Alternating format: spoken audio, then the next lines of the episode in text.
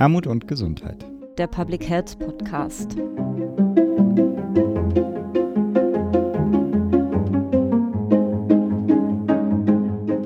Ja, herzlich willkommen zur 26. Episode des Podcasts Armut und Gesundheit, der Public Health Podcast.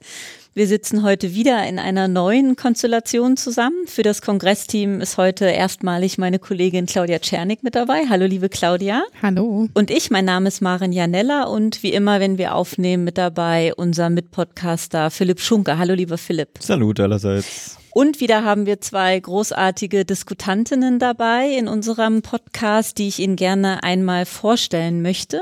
Wir hören und wir sehen uns auch gleichzeitig. Das ist total schön. Das ist einmal Frau Professor Dr. Susanne Borkowski. Sie ist Professorin für kindliche Entwicklung und Gesundheit an der Hochschule Magdeburg-Stendal und ist außerdem Gründerin, ehemalige Geschäftsführerin und jetzt wissenschaftliche Leiterin des Vereins Kinderstärken e.V. in Stendal.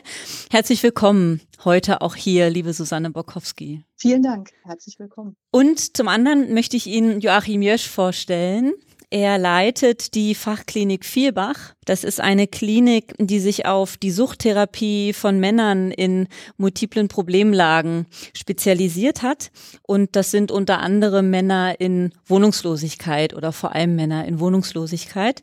Herzlich willkommen, lieber Joachim Jösch. Ja, danke für die Einladung. Dann würden wir gerne mit euch die zweite Episode unserer vierten Staffel begehen, die wir ja zu den fünf Handlungsfeldern unserer neuen Programmstruktur aufgezogen haben, entlang der fünf Handlungsfelder der Ottawa Charta. Und wer da noch mal ein bisschen mehr zu hören möchte, da sind wir in den letzten Episoden stark drauf eingegangen, aber die Info packen wir auch noch mal in die Show Notes. Und heute ist das zweite Handlungsfeld dran, nämlich die gesundheitsfördernden Lebenswelten. Und da würde ich dich bitten, Claudia mal einzusteigen. Genau, ich würde direkt starten mit einer Frage an Susanne. Kannst du uns einführend nochmal mitnehmen in den Setting-Ansatz? So wird ja das Konzept der Lebenswelten in den Gesundheitswissenschaften benannt. Was ist denn darunter zu verstehen?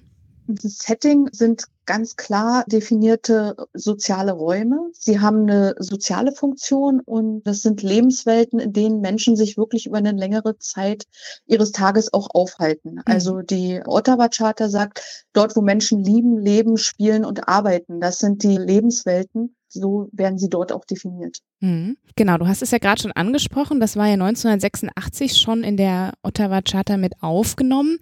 Wo stehen wir denn da eigentlich aktuell? Aktuell, glaube ich, durch das Präventionsgesetz gibt es da einen ganzen Schritt weit nach vorn. Mhm. Und wir sehen, dass da wirklich der Lebensweltenansatz auch verankert ist, das erste Mal auch gesetzlich verankert ist. Mhm. Und wir haben an der Stelle weitere Möglichkeiten einfach für die Ausbreitung des Setting-Ansatzes. Die Kassen sind verpflichtet, kassenübergreifend dazu zu arbeiten. Es gibt finanzielle Mittel, die direkt für die Gesundheitsförderung in den Lebenswelten zur Verfügung gestellt werden soll. Also all das auf der theoretischen Ebene haben wir. Wenn wir auf die praktische Ebene schauen, dann sieht man da schon doch auch noch einigen Verbesserungsbedarf. Hm. Also nach wie vor sind die Kassen an vielen Stellen eher in Konkurrenz als in hm. einer gemeinsamen Zusammenarbeit in hm. den Lebenswelten. Wir haben oftmals eher dieses Konzept der Gesundheitsförderung in den Lebenswelten. Das heißt, das Setting wird genutzt, um gesundheitsförderliche, eher verhaltensorientierte Angebote zu machen, mhm. aber tatsächlich die Strukturen zu entwickeln und auch gesundheitsförderlich zu gestalten, so dass der gesunde Weg auch zum leichten Weg werden mhm. kann, egal für wen und mit welchen Voraussetzungen man dort drin sich auch aufhält, das kommt leider nach wie vor immer noch zu kurz. Also als Gesundheitsförderung im Setting, das Erreichen von den Menschen, die sich dort aufhalten, das passiert, aber gerade der zweite Bereich, der so wichtig wäre, auch mit Blick auf die gesundheitlichen Ungleichheiten, der fehlt leider noch mhm. an vielen Stellen. Mhm. Ja, danke.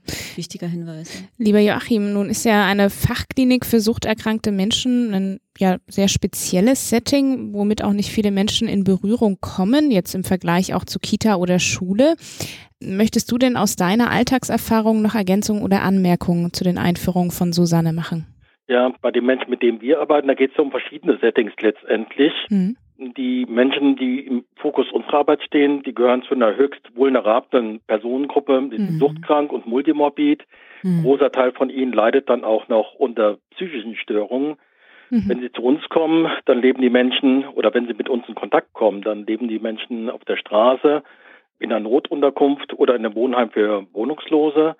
Das Leben ohne Wohnung auf der Straße und der chronische Suchtmittelgebrauch, der schädigt die Gesundheit dieser Personengruppe natürlich permanent mhm. und ausgesprochen stark. Die medizinische Regelversorgung wird von diesen Menschen nur selten in Anspruch genommen körperliche Schmerzen, mhm. die ja letztendlich sehr hilfreich sein können, dass man dann auch anfängt zu reagieren. Die werden dann mit Suchtmitteln ganz häufig gedämpft. Mhm. Hinzu kommt auch eine Scham, eine konventionelle Arztpraxis aufzusuchen. Mhm. Das heißt, da helfen die verschiedenen Angebote von denen es leider viel zu wenige gibt. In der Wohnungslosenhilfe schon, aber konventionelle Arztpraxis von einem klassisch Wohnungslosen, der auf der Straße lebt, mit entsprechenden Hygieneproblemen und Intoxikation.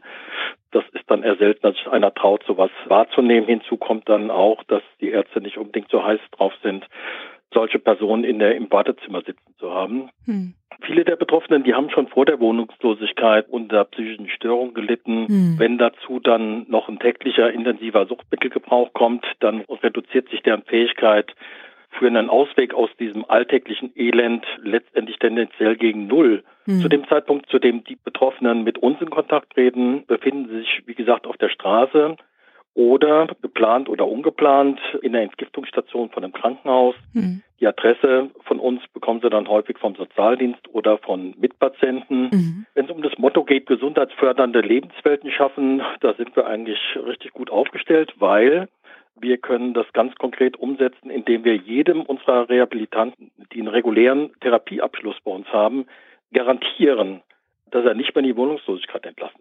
Wie macht das? Das ist ein hehrer Anspruch. Das ist eine maximale Anforderung an unsere Sozialdienstmitarbeiterinnen mhm. und Mitarbeiter, mhm. das hinzukriegen, auch vor dem Hintergrund der Konkurrenz auch mit geflüchteten Menschen, die auf Wohnraumsuche sind. Aber wir kriegen es hin, weil ein Wohnungslosen nach einer Reha wieder auf die Straße zu entlassen, dann kann man sich die Reha halt gerade sparen. Mhm. Das würde gar nicht funktionieren. Das macht den Erfolg unserer Arbeit aus. Mhm. Ja, danke. Sehr mhm. eindrücklich. Ja, total. Ja, liebe Susanne, nun sitzen wir ja heute auch zusammen, weil Sie oder ihr ja auch eine Auftaktveranstaltung für das Handlungsfeld Lebenswelten plant und umsetzt. Das in Kooperation mit Gerlinde Schmidt-Hutt vom Niedersächsischen Institut für frühkindliche Bildung und Entwicklung und Irene Mohr von der Martin-Luther-Universität Halle-Wittenberg. Beide können heute leider nicht mit dabei sein, aber Susanne, magst du uns kurz erzählen, was habt ihr denn da vor? Insgesamt geht es darum, einen Einblick zu geben in genau das, was ich vorhin dargestellt habe. Wie ist denn der Stand Gesundheitsförderung im Setting? Mhm. Und das auf unterschiedlichen Ebenen. Frau Dr. Irene Mohr, die wird einen Einblick geben auch in empirische Daten mhm. zur Forschung in den Lebenswelten. Was haben wir da auch an Evidenzen, gerade in Bezug auf soziale Ungleichheiten? Mhm. Und der Beitrag, dem ich mich widme, auch mit Frau Schmidthut vom Niedersächsischen Institut für frühkindliche Bildung und Entwicklung, der setzt an der Lebenswelt Kita an. Also wir werden uns dem Setting Kita widmen. Hintergrund für uns, für diesen Beitrag war die aktuelle Situation in der Pandemie mhm. und die Frage der Zugänge zu Kindern und Eltern, die sich ja jetzt sehr ungleich gestaltet. Dadurch, mhm. dass eben nicht alle Kinder wirklich auch einen Zugang haben, nicht alle Eltern noch einen Zugang haben, heißt es andersrum, dass auch die Fachkräfte schwerer mit den Eltern in den Austausch kommen, nicht alle Kinder von den Bildungsangeboten in den Einrichtungen profitieren können. Das wollen wir uns anschauen. Wir wollen das wissenschaftlich einordnen. Mhm. Was heißt denn eigentlich Gesundheitsförderung aus der Perspektive der NutzerInnen mhm. im Setting Kita? Und wollen dann schauen, wo es jetzt Einschränkungen gibt durch die Corona-Pandemie und wollen diese dann an Beispielen darstellen. Das hat Frau Schmidthut auch gesammelt in ihrer Praxis im Niedersächsischen Institut für Frühpädagogik, diese Beispiele. Und wir wollen diskutieren, was es über die Machtverhältnisse zwischen Eltern und Fachkräften aussagt, welche Bedeutung die da drin haben, wie die unterschiedlichen Lebenslagen berücksichtigt werden können welche Sensibilisierung auch dafür notwendig erscheint mhm. und wie Partizipation und Transparenz von Eltern gesichert werden kann, auch wenn zum Teil Eltern nicht mehr in die Einrichtung kommen und trotzdem davon profitieren können, was die Einrichtung auch für Alltagsentlastung mhm. bieten kann. Mhm. Und ein wichtiger Punkt darin ist aber auch, welche Unterstützungssysteme brauchen dazu auch die Fachkräfte. Mhm. Wo muss auch die Gesundheit der Fachkräfte in den Blick genommen werden, damit sie das auch tatsächlich leisten können. Das ist die Idee des Beitrags, den wir finden werden zur Auftaktveranstaltung. Mhm. Danke. Ja, lieber Joachim, uns war es ja auch ein großes Anliegen, dass wir als exemplarische Beispiele, Susanne hat das ja gerade auch schon beschrieben, eben auch Menschen in den Fokus mitnehmen mit multiplen Problemlagen. Kannst du kurz Einblick geben, was dein Beitrag sein wird bei der Auftaktveranstaltung? Ja, ich will exemplarisch darüber berichten, wie medizinische und soziale Rehabilitation von suchtkranken Menschen ohne Wohnung gelingen kann. Mhm. Das ist das, was uns ausmacht, was wir seit über 40 Jahren inzwischen in Vielbach machen. Dafür haben wir dieses Suchthilfezentrum in Vielbach mhm. mit einer speziellen suchtspezifischen Übergangseinrichtung, nennt sich Neue Wege, geschaffen. Mhm. Diese Übergangseinrichtung hat eine ganz wichtige Funktion die ermöglicht uns wohnungslosen oder von Wohnungslosigkeit bedrohten Menschen eine niedrigschwellige, nahtlose Aufnahme anzubieten, direkt nach, beziehungsweise direkt nahtlos im Anschluss an die Krankenhausentgiftung. Also im mhm. Regelfall findet die sogenannte Entgiftung, die so einer Reha vorgeschaltet ist, ja im Krankenhaus statt. Manchmal mhm. macht es auch jemand ungesunderweise zu Hause, aber das ist dann auch kein, kein Problem. In der Übergangseinrichtung, das ist eine Hilfe im Rahmen von sozialen Notlagenhilfe nach mhm. 67. Da unterstützen wir die Patienten dabei, eine stationäre Suchtreha anzutreten. Wir erreichen eine Therapieantrittsquote von 88 Prozent. Wow. Das ist eine Hammerquote vor dem Hintergrund des Umstands, dass man bei einem Personenkreis, dessen Behandlungsbereitschaft ja stets in Zweifel gezogen wird, Mhm. Da sind 88 Prozent richtig viel. 88 Prozent sind höher als der, der bundesdeutsche Durchschnitt von Reha-Antritten ganz normaler Rehabilitanten. Okay, das muss, wow. muss, man sich vor Augen halten bei mhm. diesem Personenkreis. Und das gelingt, weil es ein spezielles Übergangskonzept gibt, was gar nicht so kompliziert ist. Man muss nur auf die Idee kommen, muss es umsetzen. Das kann man auch woanders machen. Dafür braucht man nicht unbedingt nur Vielbach, aber wir machen es und mhm. haben damit viel Erfahrung, positive Erfahrung da noch gesammelt. Mhm. Letztendlich ist die Teilhabe der suchtkranken Wohnungslosen, das ist ja unser Auftrag und unser Ziel. Im Mittelpunkt steht dann angeschlossen das Fachkrankenhaus Vielbach, die Grundlage für das Behandlungsangebot, was wir dort vorhalten. Das ist ein ganz spezielles Konzept, was es in der Form bundesweit einmalig halt auch nur in Vielbach gibt, weil wir hier medizinische und soziale Rehabilitation gekoppelt haben, mhm. was bei der Klientel halt immens wichtig ist. Mhm. Wenn man das eine nur, wenn man sich fünf Monate lang nur mit irgendwelchen frühkindlichen Störungen, die zu allen möglichen Folgestörungen dann wieder und Traumata geführt haben, nur beschäftigen würde und würde nicht gucken, was die Patienten alles noch mitbringen an sozialen Problemen, finanziellen, justiziellen und dergleichen, was ja bei vielen Wohnungslosen zu finden ist, dann kann man sich gerade sparen. Dafür arbeiten wir mit ausgesprochen nonkonformen Hilfen und Interventionen, Besonders erfolgreich sind wir mit dem natur- und tiergestützten Ansatz. Mhm. Wir haben bei den Patienten, die in der Tierbetreuung eingesetzt sind, haben wir einen 34 Prozent höheren Behandlungserfolg mhm. als bei den Klienten, die äh, nicht im tiergestützten Bereich arbeiten. Das ist eine Erfolgssteigerung, die, die ich sonst, bin jetzt lange genug in der Szene, 37 Jahre, von keinem anderen Therapieansatz in der Form finde. Mhm. Das ist aber auch was, was bei der speziellen Klientel natürlich wichtig ist. Wir arbeiten ja wie ja eben schon gesagt, ausschließlich mit Männern. Das mhm. hat sich historisch so ergeben. Das ist schade, dass das gleiche Angebot bis jetzt nicht für Frauen gibt. Mhm. Und mit Männern psychotherapeutisch zu arbeiten, insbesondere mit der Klientel, die so Biografie geprägt sind wie unsere Patienten. Das mhm. ist schon eine Herausforderung. Mhm. Äh, Männer an sich haben es ja nicht unbedingt mit der Verbalisierung von Gefühlen und unsere Jungs, wenn ich es immer so nennen darf, äh, gerade noch ein bisschen weniger und da mhm. helfen uns die Tiere ungemein dabei, dass wir da erfolgreich sein können. Mhm. Spannend, vielen Toll. Dank. Ja, total.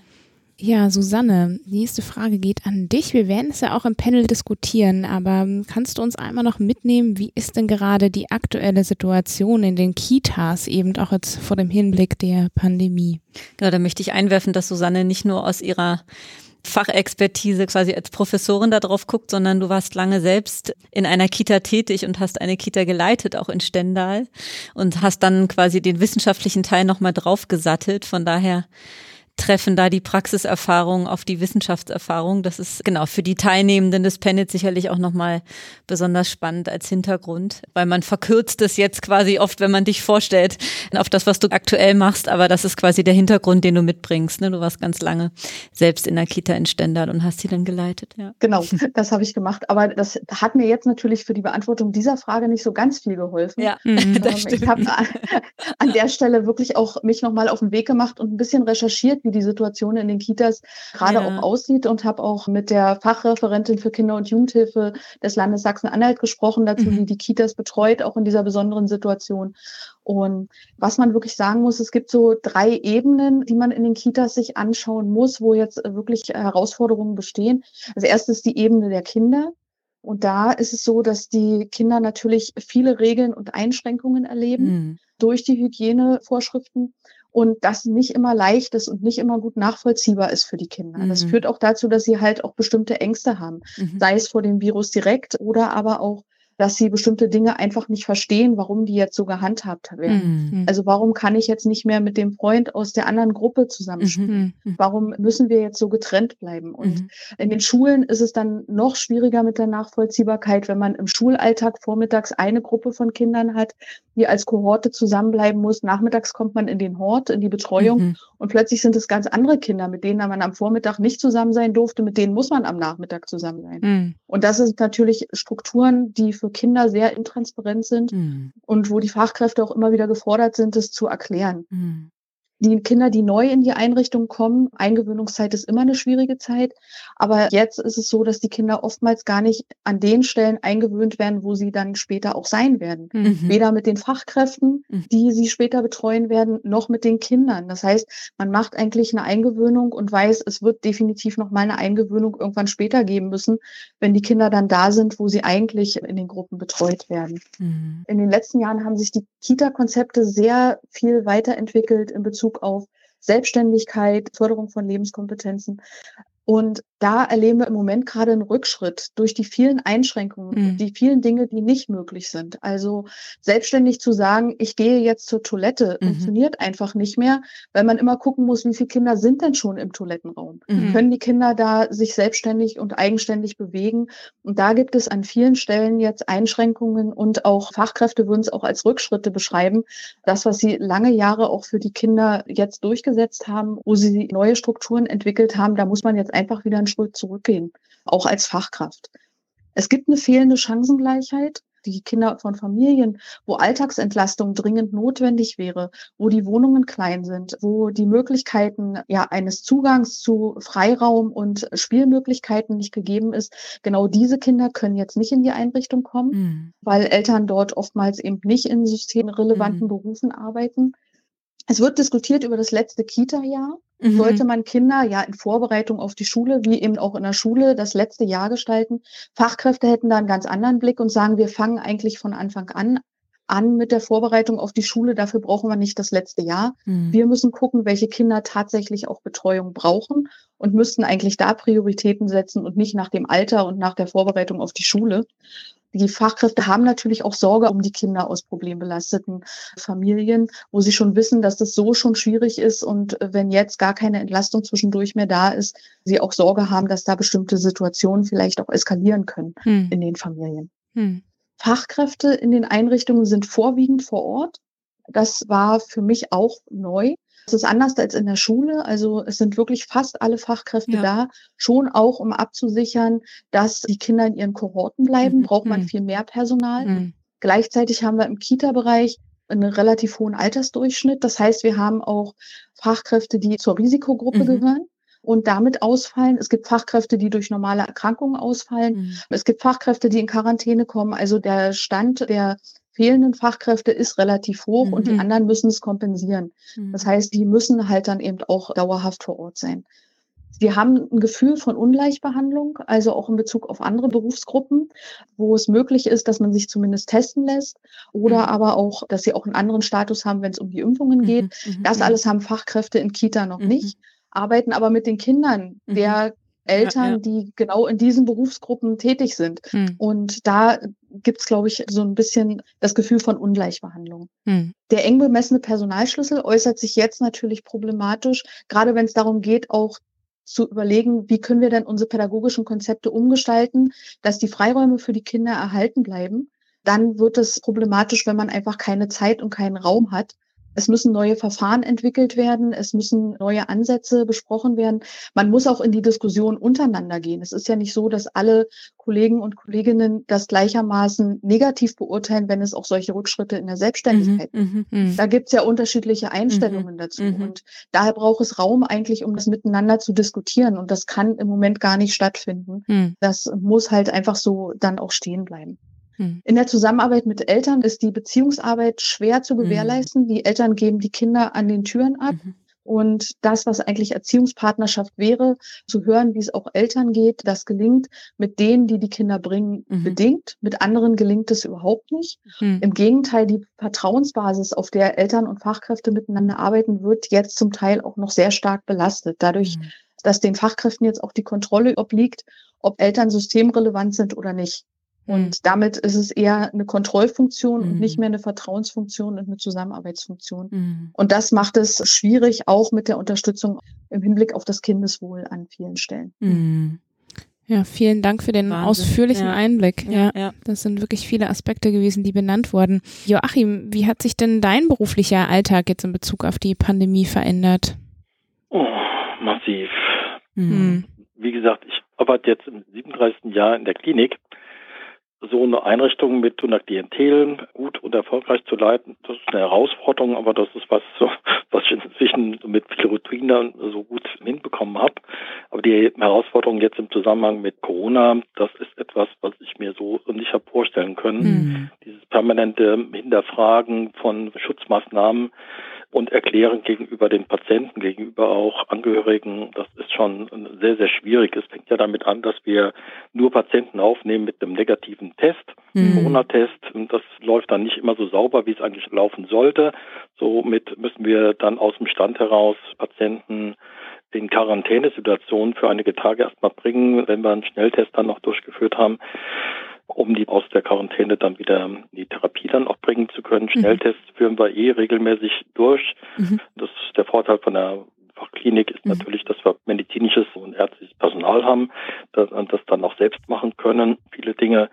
Die FFP2-Maskenpflicht gibt es natürlich durchgängig außerhalb der Patientenzimmer. Dann die Abstandsregeln, die Gruppengespräche und die Besprechungen im therapeutischen Team, die finden in unserer Sporthalle statt. Wir haben mhm. zum Glück eine sehr große wo wir ein kleiner Laden sind mit 58 äh, Behandlungsplätzen, haben wir eine große, komfortable Sporthalle. Da ich selbst nicht so sportlich bin, habe ich mich immer gefragt, wofür müssen wir so eine teure große Sporthalle bauen? Jetzt äh, finde ich das sowas von klasse, äh, dass wir ganz viele Angebote auch in Gruppenstärke weiter durchführen können, okay. weil so eine Therapiegruppe hat klassischerweise so circa zwölf Patienten mhm. maximal wenn man die jetzt anfängt zu splitten und Gruppengespräche dann halbiert, weil man mhm. die passenden Räume dafür nicht hat, dann ist es von der Gruppendynamik her ganz, ganz gruselig.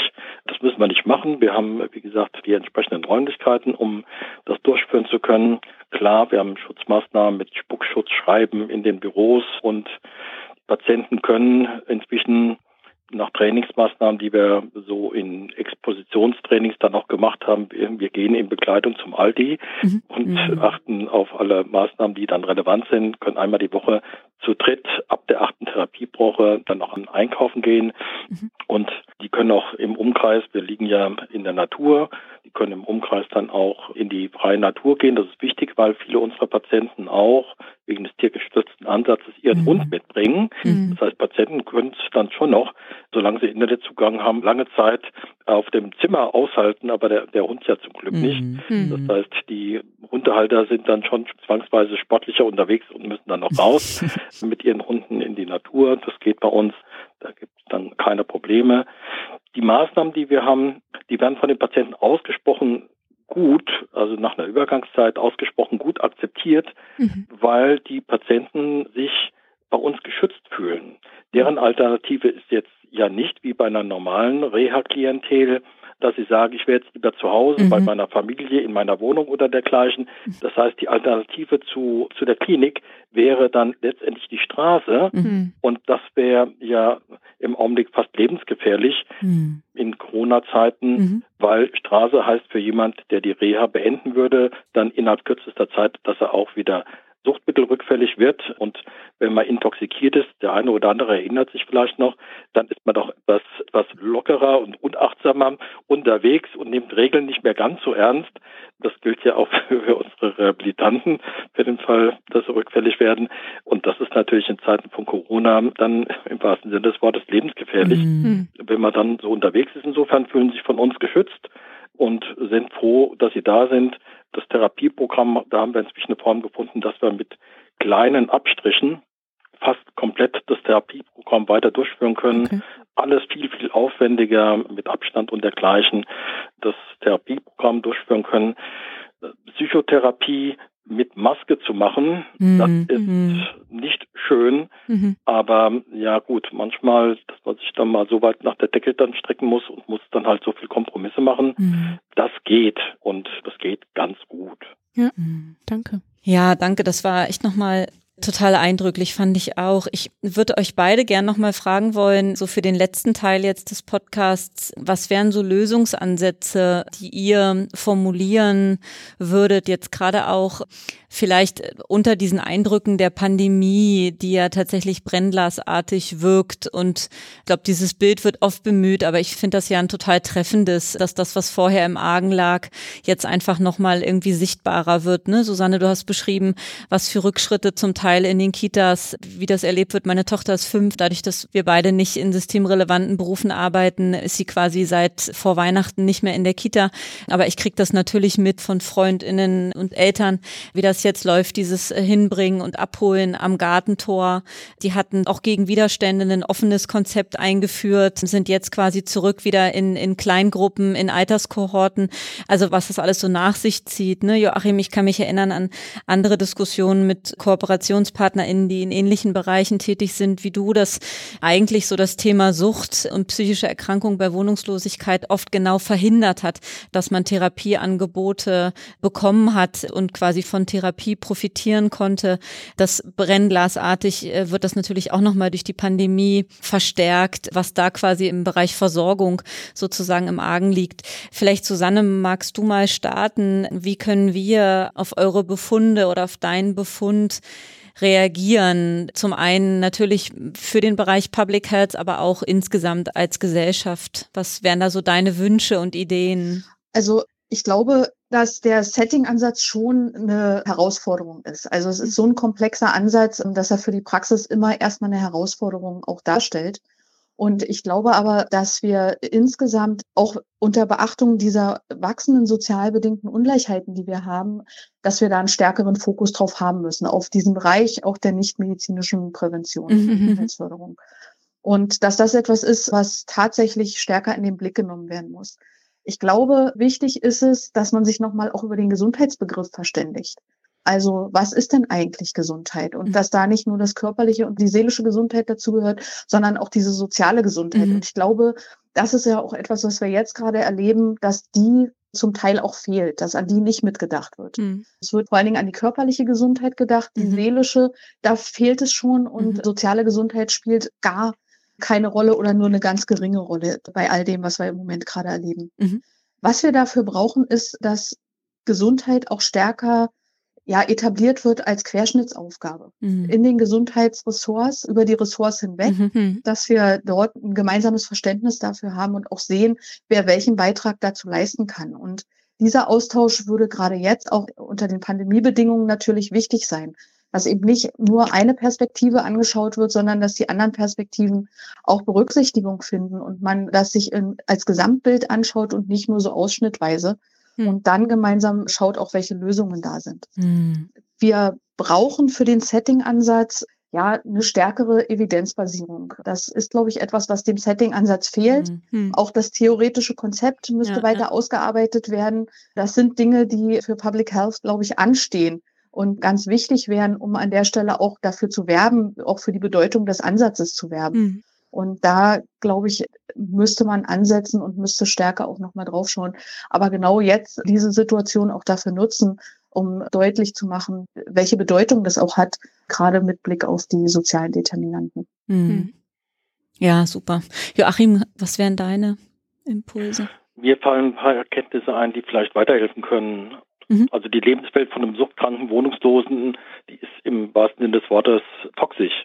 Mhm. Und wichtig ist die Erkenntnis, dass abhängig Suchtmittel konsumierende Wohnungslose, dass sie suchtkrank sind. Das ist ein, erhebliches Problem in unserer Gesellschaft, dass der Konsum von Suchtmitteln noch doch eine gewisse nicht unerhebliche Toleranz erfährt. Mhm. Beim Alkohol ist das mhm. so, weil das ist zwar alles nicht mehr ganz so schlimm, wie das vielleicht noch vor 10, 20 Jahren war, dass man zu allen möglichen Veranstaltungen gleich am Anfang dann Sekt oder sonst was angeboten bekommen hat. Mhm.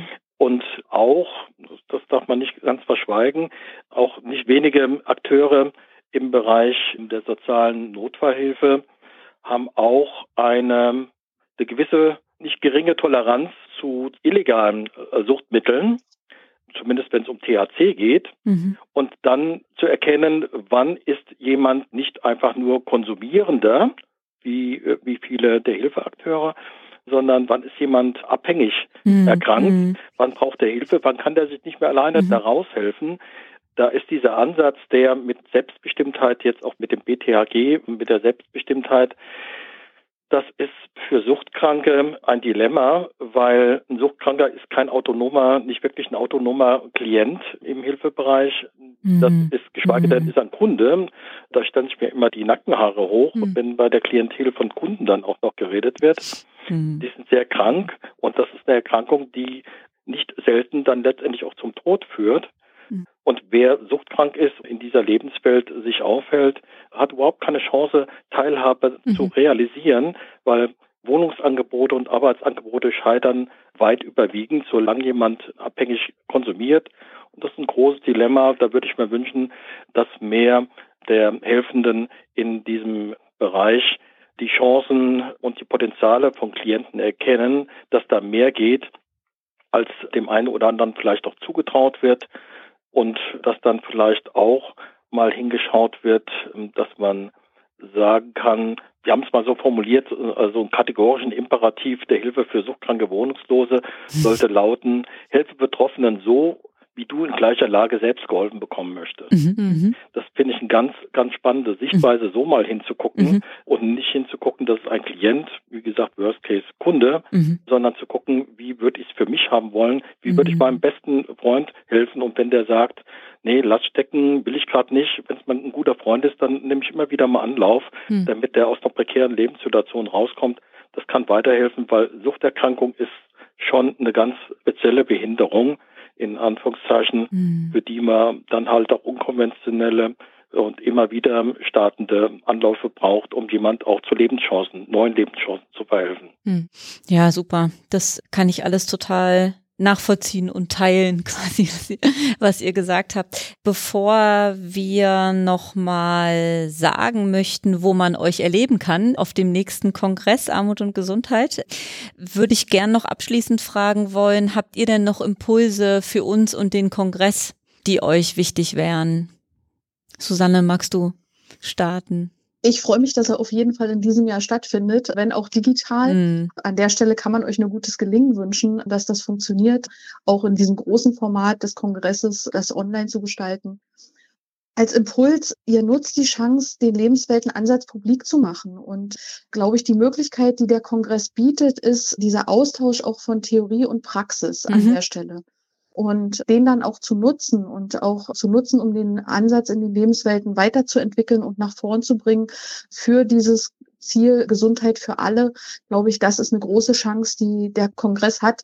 Und da auch nochmal aufmerksam zu machen auf diese Unterscheidung zwischen wirklich Strukturveränderungen mhm. und gesunden Lebenswelten, die leichten Zugang ermöglichen und Interventionen, die tatsächlich eher darauf zielen, über Gesundheit zu informieren und gesundheitsbildend zu sein. Das, glaube ich, ist eine große Chance, die der Kongress hat mit diesem Panel im Lebensweltenansatz. Und das würde ich sagen, das ist etwas, was Mut machen kann, um sich auch auf den Weg zu machen und selber auch sich zu trauen, die ersten kleinen Schritte in Richtung Setting-Ansatz zu gehen. Hm. Schön, danke. Ja, das werden wir beherzigen, genau, und können da hoffentlich unseren Beitrag leisten zusammen mit euch. Ja, ganz toll gesagt, Susanne. Das hätte ich ganz ähnlich so sagen wollen. Hm, ich finde es klasse, dass es den Kongress gibt. Ich finde es klasse, dass es die Möglichkeit gibt, jetzt für dieses spezielle Thema, was uns da Vielfach umtreibt, dann halt auch zu kommunizieren, dass es da neue Wege geben kann, dass es da Lebenschancen auch für so eine Klientel geben kann, die viele schon abgeschrieben haben. Mhm. Das ist toll und es ist toll, dass ihr uns ausgesucht habt, jetzt auch für die Auftaktveranstaltung. Das wertet unsere beiden Themen dann halt auch nochmal ein bisschen auf schön, dass wir da exemplarisch was zu beitragen können. Vielen Dank für eure Rückmeldungen. Uns treibt auch eine Kombination um aus Aufregung und Vorfreude tatsächlich. Ihr kennt den Kongress, ihr wisst, dass er davon lebt, dass man sich physisch begegnet und dass man sich in der Kaffeepause zusammenstellt und irgendwie, genau, sprichwörtlich die Köpfe zusammensteckt und über Ideen brütet. Wir hoffen, dass wir das zumindest einen Teil davon in den digitalen Raum übertragen können und diese Möglichkeit, die jetzt gerade darin liegt, dass das Thema gesundheitliche Ungleichheit so in der öffentlichen Diskussion ist, das tatsächlich auch zu nutzen, um Veränderungsprozesse anzustreben und umsetzen zu können. Das wäre toll, wenn uns das gemeinsam gelingt. Und euch beide kann man sehen in der eben vielfach angekündigten Auftaktveranstaltung für das Handlungsfeld gesundheitsfördernde Lebenskompetenzen direkt am ersten Lebenswelten. Sorry. Genau, genau. Ja, richtig, richtig, Lebenswelten, genau.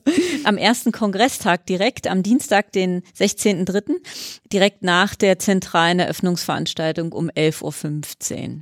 Seid da alle gerne mit dabei.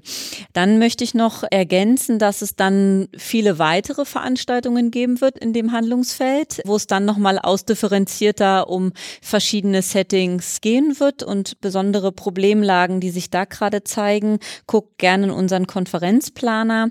Der Link dazu kommt auch in den Show Notes. Genau. Dann haben wir ja, wie angekündigt, vor, fünf Episoden insgesamt aufzunehmen zu allen fünf Handlungsfeldern und die nächsten werden folgen. Da freue ich mich auch drauf und darf das schon mal anteasern.